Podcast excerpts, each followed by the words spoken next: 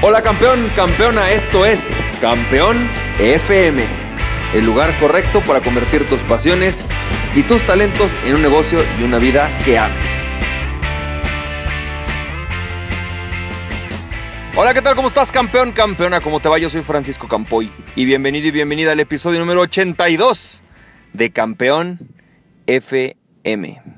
Y campeón, campeona, bueno, pues te mando o estoy haciendo este audio hoy jueves, como todos los jueves vamos a hablar sobre algunos tips que nos van a servir para emprender. Y como hemos hablado esta semana, eh, parte de la, de la forma de volverte más efectivo en tu vida es a través de dedicar un poco más de tiempo a pensar intencionalmente, ¿no? Es decir, como hemos hablado, por si no has escuchado todos los audios, pues al final nos dedicamos demasiado tiempo a ejecutar, a estar trabajando, a estar haciendo o estar en la actividad, en el fuego, que es súper importante porque si no, no obtenemos resultados. Pero por el otro lado, si no nos sentamos tantito a pensar, a reflexionar, a medir, a analizar, a planear, en realidad existen pocas probabilidades de que los resultados que realmente buscamos se den. No, hay efectividad en el proceso. Y entonces, ¿cómo podemos hacerlo? ¿Cuál sería la forma en la cual tú puedes hoy dedicarte más tiempo o un mejor tiempo a pensar?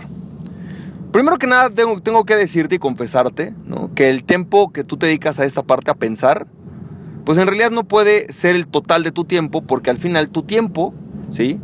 Eh, necesita también dedicarse a hacer que las cosas se produzcan. Si tú estás solo, a lo mejor eres un asesor, un coach, un vendedor, pues definitivamente tienes que dedicar un porcentaje de tu tiempo a ejecutar. Y si tú estás en un puesto directivo, si tú eres un, el dueño de una empresa y tienes 20 empleados, si tú eres eh, el dueño de una empresa ya mediana, a lo mejor son 100 empleados los que tienes, 150, y tienes que dedicar una buena parte de tu tiempo a dirigir, que ese es tu ejecutar, ¿no? Ese es tu hacer. Tu hacer es dirigir a esas personas. También relacionarte con otras personas, es parte de tu, de tu hacer. Pero entonces, ¿Cuánto tiempo tienes que dedicarte? Para mí es clave que nos dediquemos aproximadamente un 20% de forma intencional a pensar. Eh, yo te voy a explicar un poco a qué significa esto. No es más o menos un 20%. Esto quiere decir que, de hecho, normalmente, si lo viéramos en términos de horas de trabajo, si tú trabajaras 5 días a la semana, uno entero debería estar dedicado prácticamente a pensar. Esto quiere decir que son algunas de las siguientes actividades que te voy a comentar. Por ejemplo, una de estas actividades, que podría ser una actividad, considerar una actividad de pensar, sería hacerte preguntas como ¿a dónde queremos llegar? ¿No? Es tan importante esta parte que hay eh, empresas que dedican posiblemente los directores un mes entero a la planeación del año siguiente. Un mes entero prácticamente, ¿no? A lo mejor mitad de día, solamente a reflexionar, a ver, a observar, a analizar datos que estén relacionados con aquello que les permita definir ¿Cuál es la meta ideal del año siguiente? ¿Cuál es la meta del año que sigue? Esa es, para mí, ¿no? una de las actividades del pensar, definir a dónde queremos llegar.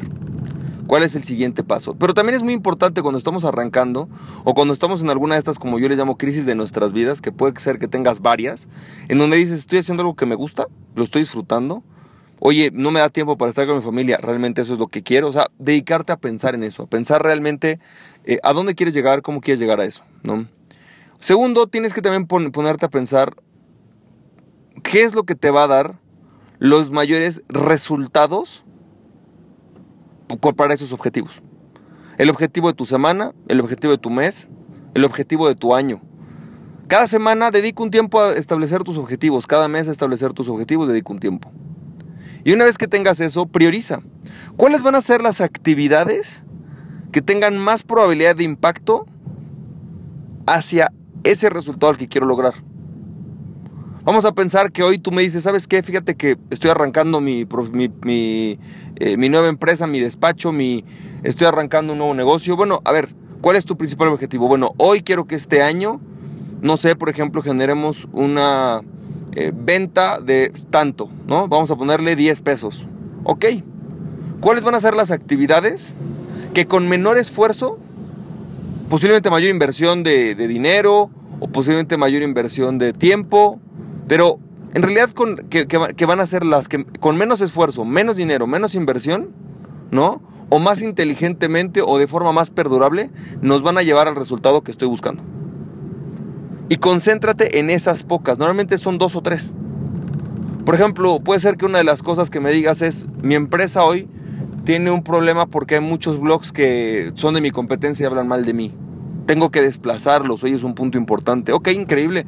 ¿Cuáles son las actividades en donde vamos a concentrar nuestros esfuerzos para que eso se elimine, por ejemplo? Se desplace en una búsqueda, por ejemplo, en Google, ¿no? Posiblemente tú me dices, ¿sabes qué? Hoy la verdad me estoy dando cuenta que tengo muchas ventas, pero no tienen el ticket suficientemente alto. Ok, ¿cuáles serían las actividades que más inteligentemente nos podrían ayudar a levantar tu ticket? Por ejemplo, esas son cosas ya muy específicas, pero tenemos que concentrar nuestros esfuerzos en aquellas que nos den más posibilidades de resultado. Decía Stephen R. Covey, ¿no? En su, en su libro este de las personas siete, los siete hábitos de las personas altamente efectivas, decía, ¿cómo te vuelves más efectivo? Ah, bueno, te vuelves más efectivo cuando de repente te pones a observar qué estás haciendo, cuánto tiempo te, te toma y si hay alguna forma de hacerlo más eficiente. Y te dice, posiblemente te va a absorber la primera vez dos horas de tu trabajo, determinar el procedimiento que estás haciendo y encontrar una forma de mejorarlo. Pero después te va a ahorrar media hora al día.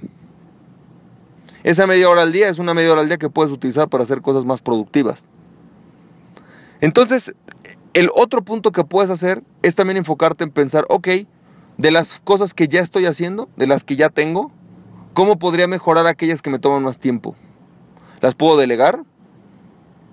¿Puedo crear un sistema que, acelere las cosas? Ya hemos hablado de esto en los primeros capítulos de, Pregúntame Campeón que están grabados ya, digamos, para, para esta esta red social que se llama SoundCloud y para, y para ya, digamos, el, digital y en el blog y todo. En los primeros capítulos eh, hablo mucho de eso, cómo volverte más efectivo como emprendedor.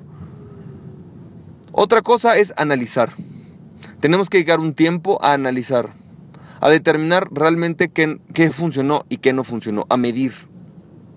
Y es otra forma de pensar. Oye, lo que hice funcionó. Hicimos una campaña en Google, por ejemplo, y funcionó. ¿Me dio el resultado que esperaba? Oye, no, me dio el 50% del resultado que esperaba. Ok, ¿por qué? ¿Qué pasó? ¿Fue la campaña? ¿Fue que no tuvimos el mensaje adecuado? ¿Fue que la persona que, no, que tenía que contestar el teléfono no la contestaba? Esto es crucial porque al final de cuentas nos va a decir si está funcionando o no está funcionando, pero nos lo tiene que decir dedicándonos un tiempo a pensar. Y todo este tipo de actividades, de alguna manera, son las que te van a dar mayor resultado. Eh, me pasaba con una persona en particular que tenemos una campaña activa en Google y me decía, es que no he recibido llamadas en las últimas dos semanas. Rarísimo. ¿Por qué? Bueno, vamos a analizarlo, ¿no? Nos dimos cuenta que pues Google estaba funcionando. Lo que no estaba funcionando es la persona que contesta el teléfono. La persona que contesta el teléfono no contestaba el teléfono. Pues no, no es que no hayas recibido llamadas, es que no has contestado las llamadas. Y eso es bueno, es importante. Así que campeón, campeona, Espero que estos audios te hayan servido. Mañana vamos a hablar un poco más acerca de algunos hábitos que puedes hacer, algunas recomendaciones, tips que podemos tener. Y recuerda, campeón, campeona, que al final todo se trata de que tú puedas lograr lo que tú buscas. Así que, conócete a ti mismo y nada ni nadie podrá detenerte. Eh, conócete a ti mismo y serás invencible. Ahora lo dije mal. ¿No? Conócete a ti mismo y serás, y serás invencible.